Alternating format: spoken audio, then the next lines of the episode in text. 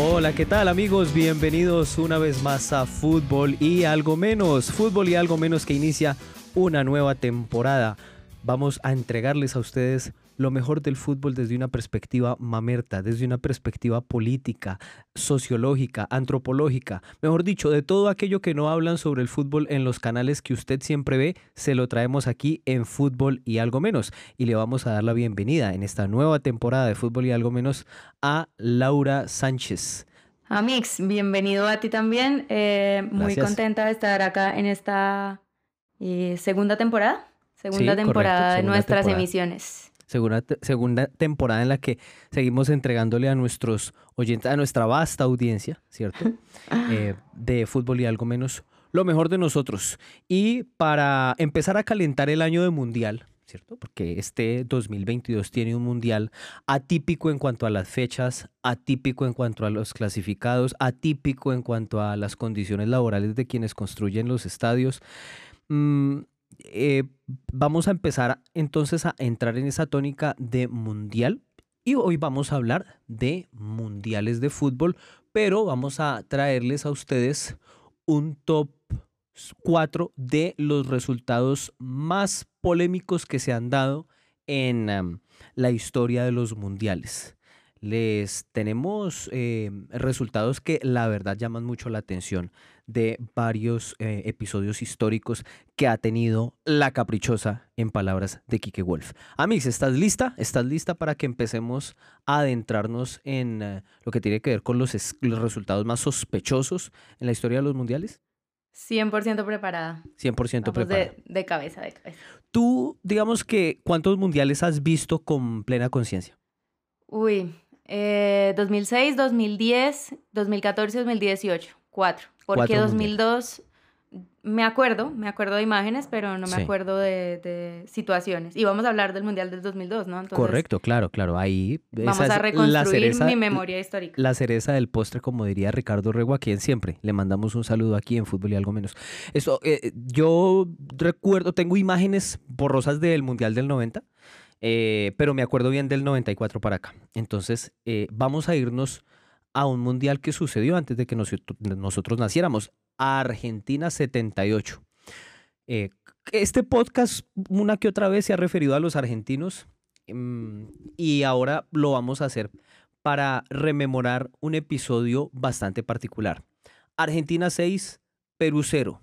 Argentina 6, Perú 0. Recordemos que por entonces el Mundial tenía una configuración distinta y la fase final tenía, eh, no tenía los encuentros eh, directos de octavos de final, cuartos de final y semifinal, porque eran muchos menos participantes. En aquel momento eran 16 participantes, cuatro grupos de cuatro, ¿cierto? Entonces clasificaban después a una, a una especie de cuadrangulares, ¿cierto? Hay un guiño a la de mayor que, que, ama los cuadrangulares. y resulta que pues eh, los dos primeros de cada cuadrangular avanzaban a la final, ¿sí? O sea, mundial, un mundial sin tercero y cuarto. No, y, además en un contexto sociopolítico particular también, porque este mundial se desarrolló en Argentina durante la dictadura, ¿no? Entonces, ellos lo ganan, lo terminan ganando y pues ayudan a consolidar una eh, tremenda estrategia propagandística para la Junta Militar, que en ese momento pues lideraba Videla, que eh, pues bueno, todo el mundo debe saber quién es, ¿no? Entonces, em, pues Argentina gana la final, pero el, partido del que estamos hablando no es la final, sino la clasificación a la final, ¿no? La clasificación a la final. Entonces, vamos con los hechos. En este cuadrangular en el que estaba Argentina, compartía grupo con Brasil, Polonia y Perú.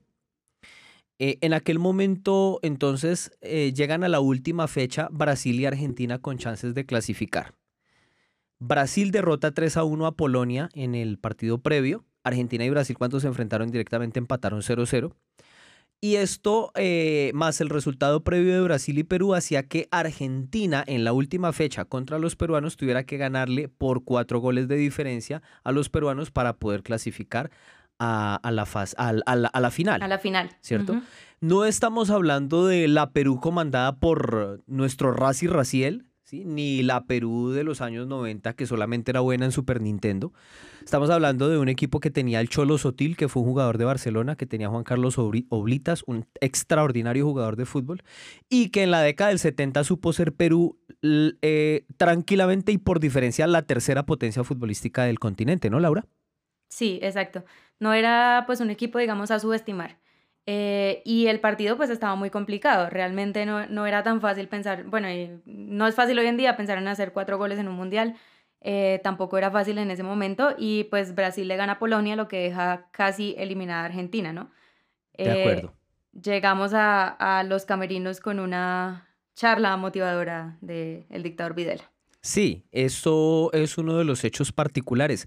Dicen algunos jugadores peruanos, entre ellos Juan Carlos Oblitas, que les llamaba la atención la presencia del dictador eh, eh, Rafael Videla allí en el vestuario de ellos. O sea, imaginemos la escena. Tú estás a punto de entrar al gigante de Arroyito abarrotado de, un montón de argentinos que eufóricos gritan que, eh, que, te, van a meter cosas por todos lados.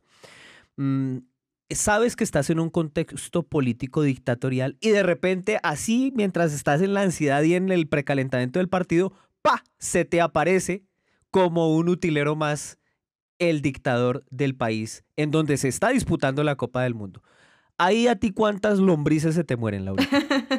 no, claro, era evidente pues que eso generaba una, em, una intimidación directa. Creo que eh, ha sido como difícil establecer qué es exactamente lo que dijo o no dijo Videla. Eh, ese día, si, si fue o no fue al camerino, si hubo compra o no hubo compra. De todas formas, estamos hablando pues de un momento en la dictadura donde todavía no había una difusión, eh, digamos, masiva de lo que estaba ocurriendo por fuera del estadio. O sea, pues, bueno, esto es en Rosario, pero en, en Buenos Aires, muy cerca del, del, Monumental, estaban torturando gente, ya había desaparecidos. Em, sin embargo, pues esto no era de conocimiento público como lo fue un par de años después. Entonces, todavía no es el contexto más eh, difícil mediáticamente para la dictadura argentina, pero pues obviamente es intimidante. Em, y pues esto lleva a que al, primer tiempo creo que ya se van 4-0, ¿no? No, se eh. van 2-0, se van 2-0 al primer tiempo y en el segundo tiempo rápidamente eh, consiguen los otros dos goles, necesitaban cuatro, le terminan haciendo seis, pero pues si tú necesitas hacer cuatro goles y te vas 2-0 al vestuario de local, pues llegas sin duda alguna, ojito al Ricardo Reguismo con viento en la camiseta para la segunda etapa. Entonces, sí, es cierto. entonces ahí, ahí se da. Mira que el portal Magnet Sataka hace una mm, semblanza maravillosa sobre este episodio y me llama la atención esto, dice, según la mayoría de teorías, la goleada se gestó en un trato entre las dictaduras militares hermanas de Argentina y Perú. En su libro, eh, voy a hacer un Diana Uribismo, en su libro How They Stole the Game, David Yallop defiende que el gobierno peruano aceptó dejarse golear a cambio de 35 mil toneladas de grano para el pueblo y 50 mil dólares para los jugadores peruanos implicados en la conspiración. Yalop afirma que solo algunos de los jugadores del plantel estaban implicados y excusa, es culpa al portero Quiroga. Recordemos que Quiroga, el loco Quiroga, era el arquero titular de Perú y él nació en Argentina y era nacionalizado peruano, como para ponerle ahí todavía un ingrediente más a ese zancocho de sospecha que se gesta en ese partido. Entonces, eh, imagínate que se habla incluso, Laura, de un trato entre dictaduras militares a cambio de grano, ¿sí? de 35 mil toneladas de grano y de 50 mil dólares. Ni idea nosotros los colombianos con toneladas de qué podríamos hacer negocios en, en los mundiales, ¿no?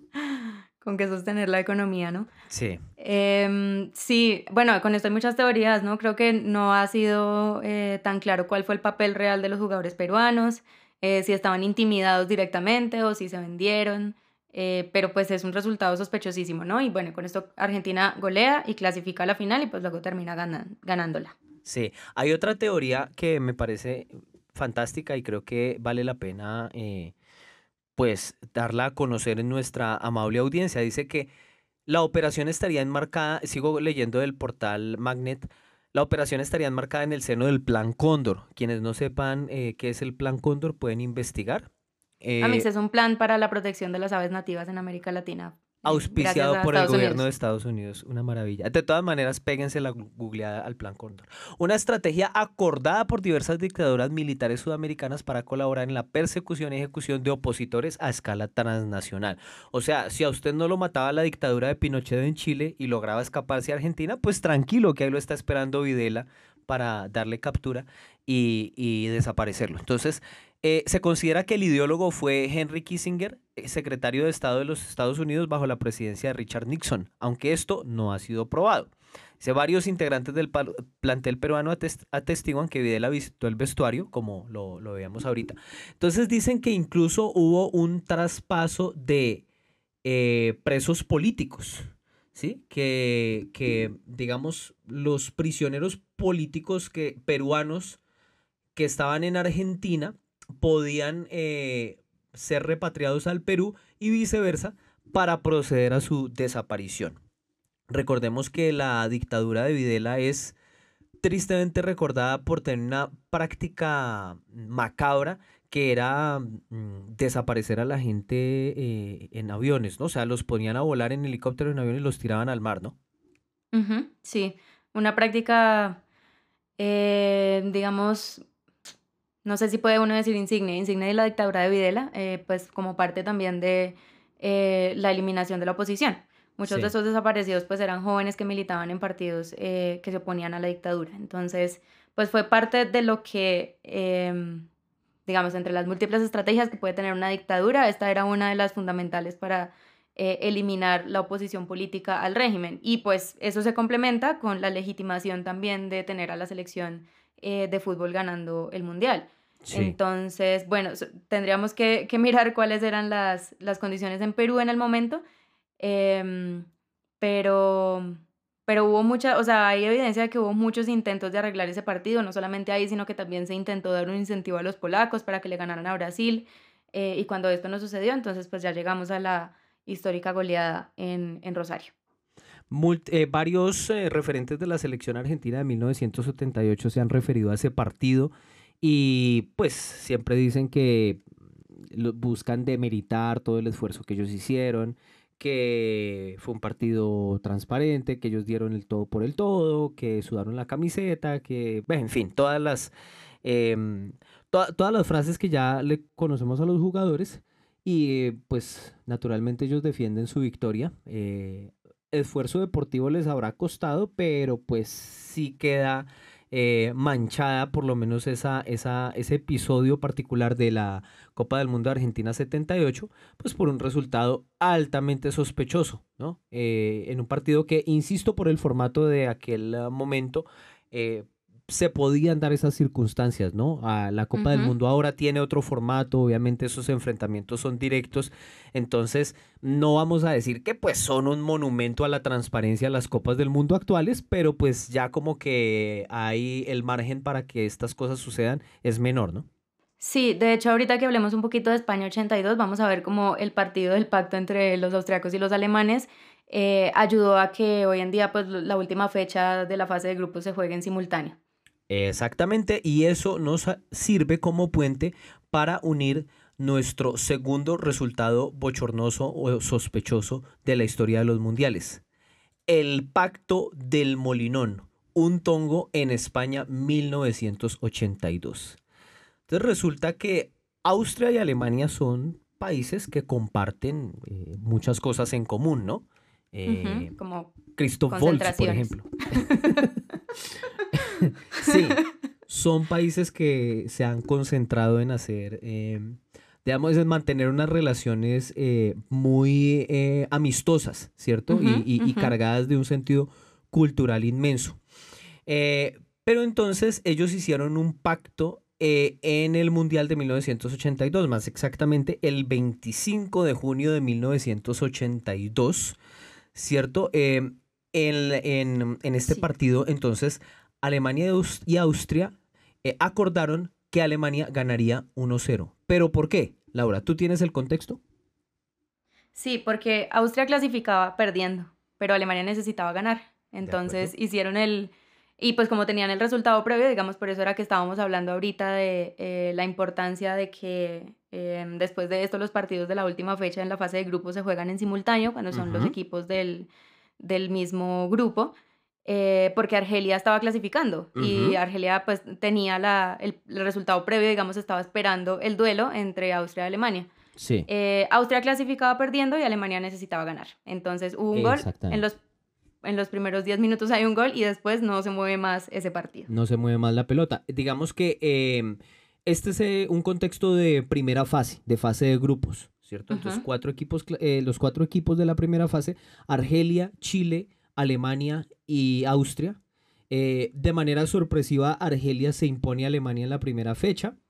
¿sí? Después, eh, qué sorpresa que una selección sudamericana fuera la cenicienta del grupo. Austria le gana a Chile, eh, Alemania le gana a Chile. Y en la última fecha entonces llegan Alemania, Austria y Argelia, Chile digamos que un resultado positivo de Chile habría eh, hecho que este Togo fuese imposible, o por lo menos eh, la dinámica habría sido otra, pero pues sorpresa, sorpresa, la selección sudamericana fue nuevamente la Cenicienta, como les decía ahorita, y pues los argelinos les ganaron, les ganaron 3-2, ¿cierto? Y entonces eso hizo que se diera la situación en la que Austria ya estaba clasificada, incluso perdiendo, obviamente por una mínima diferencia, y Alemania necesitaba así el, el resultado, pues eh, ganar, ganar los dos puntos. En aquel momento en las victorias daban solamente dos puntos y el empate uno, ¿no? Entonces, entonces eso hizo que los austriacos y los alemanes eh, pues terminaran haciendo este acuerdo. Em, es interesante leer que en 2007 Hans-Peter Briegel Em, reconoció el acuerdo entre ambas selecciones y dijo, solo me puedo disculpar ante los argelinos porque habían merecido clasificarse a la siguiente fase. Los alemanes son muy buenos en esto de que embarrarla y después pedir disculpas, ¿no? sí, digamos que no, no tenemos casi ejemplos de que yo haya ocurrido en la historia. Correcto, correcto. Ay, qué pena, se me, se, me fue la mano. No, qué pena, se me fue la mano invadiendo y, entonces, ah, bueno, ese es un episodio y como tú dices, eso generó una consecuencia en el formato de las siguientes Copas del Mundo, ¿cierto? A partir de México 86, entonces el último partido de la primera ronda se disputa a la misma hora, ¿cierto? Exacto. No, no es que esto haya impedido los pactos, ¿no? Porque, em, o sea, los dificulta un poco y digamos que las circunstancias pueden ser cambiantes durante el juego, pero pues creo que todo el mundo recuerda esa notable... obra de Falcao eh, para clasificar a Rusia 2018, cuando en eliminatorias estábamos jugando en simultáneo. El pacto con los peruanos y los chilenos jugando también. Claro, claro, porque hoy, hoy en día la, información se va, se va filtrando, llega muy rápido. Los jugadores eh, en el terreno saben y preguntan. Digamos, es, es, es, uno a veces intenta ponerse en, el, en la piel del jugador y, pues naturalmente si yo estoy jugándome acá la clasificación y sé que hay otro partido que del que dependo, pues yo voy a tener la cabeza también en eso y voy a estarle preguntando ahí al asistente técnico, al técnico, al utilero, bueno, ¿cómo van? ¿Cómo van? ¿Cómo van? Eso es, es, natural. Em, entonces sí, eh, lo que tú dices, por lo menos ahora los amaños son un poco más difícil de hacer o por lo menos eh, es que igual quedan en evidencia lo de lo de mm, el pacto de Lima con, con Perú pues fue, fue bastante evidente, ¿no? Como también lo fue el pacto de Montevideo entre argentinos y uruguayos, cuando en 2002 se dedicaron los últimos 15 minutos a hacer jaula de pájaro, quien se vio supercampeones sabe de qué estoy hablando, y, y no, y no, y no pasaron la mitad de la cancha para no hacerse daño y dejar por fuera a Colombia y favorecer la clasificación de la selección uruguaya. Entonces tienes razón, esto es una medida más de forma que, que de fondo. Es cierto, aunque pues sí favorece, digamos, el hecho de que se estén jugando en simultáneo, eh, pues las condiciones pueden cambiar bastante rápido. Eh, en el tema, por ejemplo, de, del pacto de Falcao, pues esto ya se da a lo último, ya Chile pierde 3-0, creo. Entonces ya es muy difícil que cambie el resultado y que como que no funcione la negociación con los peruanos, que pues les convenía mucho. Tú estás tratando de lavarle la cara a Falcao, ¿no? 100%, 100%, yo soy falcaísta. Sí, tú eres falcaísta. Esto no, pero... de las que le cree a él que a los cinco años ya medía 1.40. No, Amix, por, por, Dios, esa entrevista que le hacen cuando están millonarios, dice que a los 13 años, Amix 12, mantenía 17 ahí. 12 años, supuestamente tenía ahí, 12 años. Tenía cédula ya. Sí, claro. Mi Falqui, claro. Un saludo a Esto... que nos escucha. Em, pero no, a lo que voy es que, es que pues la, la, única ventaja de hacer los partidos en simultáneo, pues ahorita como la comunicación ya eh, llega a la cancha, em, digamos, de manera inmediata, pues la única ventaja que tiene eso es que las circunstancias pueden cambiar durante el partido. Que puede haber una remontada, que puede cambiar lo que esté ocurriendo en, en, en el otro encuentro. De acuerdo. Eh, pero pues de base, pues sigue siendo lo mismo, el mismo espíritu, entre comillas, antideportivo, que es eh, negociar un resultado para perjudicar al que no está dependiendo de uno en ese, en ese momento. De acuerdo. Bueno, no es que no haya habido polémicas en el 86, en el 90, en el 94. Por lo menos en el 90 los argentinos todavía lloran por el penal que Codesal le da a Alemania. un penal, un penal pitable, digamos. No, no sé si, no sé si yo lo hubiera pitado, pero si alguien lo pita, digo, bueno, pues un, es un penal pitable. Eh, pero hacen un llanto tremendo después de haber envenenado a Branco y después de haber hecho un gol con la mano en cuartos de final del Mundial pasado. Pero eso es un llanto terrible, un llanto más grande que el Río de la Plata. Eh, en el 94, pues el episodio del codazo a Luis Enrique, em, el doping de Maradona, eh, bueno, ahí hubo bastantes escándalos. En el 98 se habla también de que la FIFA eh, amañó el sorteo para que Francia y Brasil no se pudieran cruzar sino hasta la final, lo cual efectivamente ocurrió, por ejemplo. y está pues todo el tema también de Ronaldo y de si estaba enfermo o no estaba enfermo, si lo obligaron a jugar, si no, etc. Yo creo que, yo creo que ese es el gran escándalo del 98, porque es que la vida de Ronaldo corrió peligro. Es cierto. Entonces, ahí ya el tema es muy, muy, muy jodido, muy inhumano, porque eh, Ronaldo, o sea, yo me acuerdo mucho una entrevista de Roberto Carlos tiempo después del Mundial del 98 en la que él decía que lo había visto convulsionar dos veces unas horas antes de la, de, de, la final. Entonces, eh, pero bueno, em, en el 98, y entonces llegamos a Corea-Japón 2002. Corea-Japón 2002. Allí hay tres partidos, pero vamos a hablar específicamente de dos. De Italia-Corea, ¿cierto? Esto es octavos de final. Eh, Corea, como pues todos los locales, estuvo favorecida en el sorteo. Casi siempre los locales tienen una zona bastante favorable, les mandan a un equipo pintoresco, eh, les facilitan el trabajo y llegaron ellos a octavos de final a enfrentar a los italianos este partido, obviamente ya por un tema de la yo lo recuerdo, aunque el hora, seguir, seguirle la pista a los partidos fue horrible. Una, una consideración aquí que recordarán los cuchos como yo y que les pasamos generacionalmente a ustedes los jóvenes, es que este es el primer mundial que no tiene transmisión por televisión abierta, sino que ya DirecTV se apropia de los derechos de transmisión de la Copa del Mundo. Entonces, para, este, para, para nosotros los tercermundistas no clasificados al Mundial fue horrible porque pasaron muy pocos partidos a horarios terribles y la selección no estaba clasificada. Entonces, este es de lejos el Mundial como más, pa, más paila de todos. Pero bueno, ¿tú tienes el contexto de Italia-Corea, Laurita? Sí, pues hay un contexto económico. Las acciones, sí, sí, cuenta. Ah, bueno, las acciones del partido o el contexto general de lo Sorprende que Sorprende a la audiencia.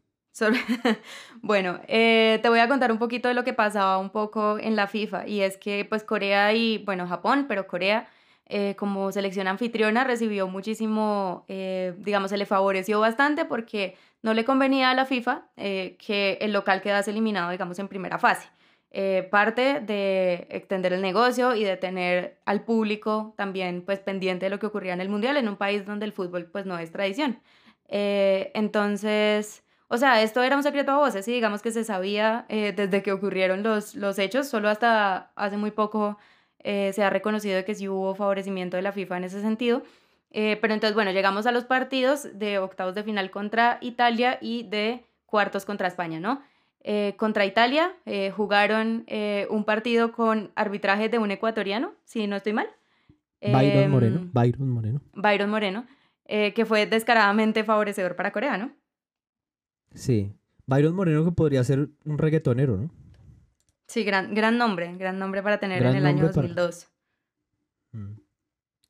Eh, la, el arbitraje de Byron Moreno fue grosero, o sea, mejor dicho, es una actuación, es la peor actuación de alguien encargado de impartir justicia en cualquier deporte. Fue increíble, o sea, eh, hay un gol de... Mm, Tomaso, creo que, Tomasi, creo, un jugador de la Roma, o de Totti, no recuerdo bien el que termina haciendo el gol.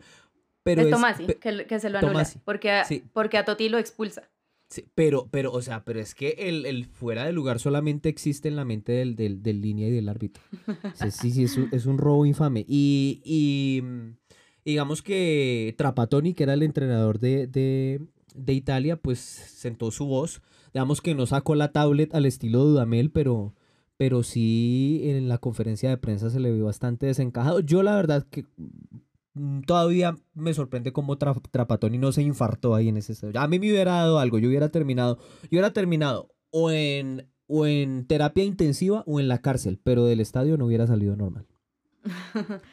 sí, entonces el, partido termina 1-0, ¿cierto? Arriba Corea. El partido se anula el partido termina 2-1. El partido termina 2-1, sí, porque eh, Bobo Vieri había puesto en ventaja a los italianos. Recuerdo mucho ese gol porque es un tiro de esquina que le cobran y Bobo Vieri se eleva con tres coreanos colgados de él. Eso parecía un póster de Dragon Ball Z porque Vieri está elevado y los tres coreanitos están colgados de él y él así todo, pues esa potencia, esa fuerza que tenía Vieri, que es un torazo se los lleva y ¡pum! cabecea. Después empata, empata Corea y en tiempo de descuento, en, en, en tiempo de adición, Corea mete el 2-1, que creo que era gol de oro todavía. En aquel momento todo eso, eso, se usó en el 98 y en el 2002. Y con gol de oro eh, clasifica Corea a, a, a cuartos de final y clasifica, sale de un escándalo para meterse en otro, ¿no? Sale de Guatemala para meterse en Guatepeor. ¿Sí? Dios mío. Uy, Amix, cotizaste como 40 semanas de, pensión ahí. De acuerdo. Esto, sí. Entonces llegan a cuartos de final contra España, ¿no? Que em, los, creo que los dos equipos peleaban por su primera semifinal, si no, si no me equivoco. Sí. Eh, y le anulan dos goles a España. El partido se va a los penales y en los penales pierde España 5 a 3. O con otro arbitraje horroroso de un egipcio que hasta no hace mucho tiempo siguió defendiendo que su arbitraje había sido correcto y que no, había cometido errores. Eh, anula un gol por un fuera de lugar que no existe. Ah, no, mentiras, por una falta. Por una, falta, previa. Un tiro libre. Es un tiro libre que centran y creo que es eh, eh, Elguera, el que cabecea. Creo que es Elguera el, el, central del Real Madrid. Metió un cabezazo limpio allá. Y, y no, nada, no. falta, falta. Falta, porque cabeció, cabeció con la cabeza, entonces falta. Ajá. Y el segundo fue un gol anulado a Morientes, creo, por un centro. No, a Joaquín. A Joaquín, a Joaquín. A Joaquín por un centro que supuestamente el balón había salido de la cancha, pero, eh, pero clarísimo se ve que no. No, no, no, la verdad que no, no había salido. Sí. Entonces, bueno, con esto, con esto Corea llega a la semifinal, que es todo un hito, porque pues es una selección súper nueva en el entorno del fútbol y porque, o sea, digamos todas estas cosas eh, siempre tienen un contexto detrás, lo que hablamos, digamos, de Videla, que es un contexto político y necesario para legitimar también el proyecto de la dictadura. Eh, y en este caso, pues hay un contexto económico súper fuerte, eh, que es el de fidelizar a una audiencia para el fútbol en Asia, conquistar un mercado, básicamente. Entonces, como dijo Marx, hace 800 mil millones de años la economía determina un montón de las acciones de la sociedad. El destino, sí. la economía determina el destino. Em, creo que hemos hecho una semblanza interesante de los... Echémonos flores nosotros mismos porque no lo hacemos, pues ¿quién, quién nos va a echar flores, cierto? Em, fue una semblanza interesante de estos partidos eh, que, digamos, no se puede mostrar 100% que fueron amañados, eh, salvo el caso de Austria-Alemania, pero que sí tienen un manto de sospecha tremendo, tremendo. El Argentina 6, Perú 0 eh, tiene unas sospechas eh, inmensas, eso es más sospechoso que un asado en la morgue. Eh, está el de... y los resultados de, de, Corea contra Italia y España, pues está a la vista. Ustedes pueden buscar información en todos los portales para que amplíen, porque muy seguramente ustedes como audiencia se quedan con ganas de más, entonces nosotros les podemos dejar tarea, ¿cierto? Y, mm, y de verdad que muy seguramente vamos a encontrar nuevos episodios de corrupción, de escándalo y de sospecha en torno al Mundial. Este es un año de Mundial y fútbol y algo menos tratará de darle énfasis a esa temática. Laura, muchas gracias por acompañarnos en la primera entrega de la segunda temporada de fútbol y algo menos. Amix, gracias a ti. Eh, me alegra que estemos otra vez acá frente a los micrófonos, como diría nuestro queridísimo Ricardo Rego. Eh, y pues sí, creo que vendrán más temas sobre Mundial, vendrán más temas como los que estamos acostumbrados. Vamos a hablar de la corrupción de la FIFA. Ojalá nos escuche Infantino desde su casa en Qatar. Eh, no, espérame, espérame. un saludo, un saludo a, a, Carlitos de la Monserga que nos pidió por ahí que lo saludáramos. Sí, un saludo a eh, Carlitos de la Monserga. Y un saludo a Mauricio, que es un amigo mío súper fiel oyente, que no se ve un partido desde el 99, pero le encanta fútbol y algo menos. Un saludo para Mauricio también. Fútbol y algo menos es un podcast grabado a dos ciudades, desde Ibagué y Bogotá. En los micrófonos, Laura Sánchez y Johnny Lozano. En la postproducción, Jesús Guevara. Muchas gracias por escucharnos.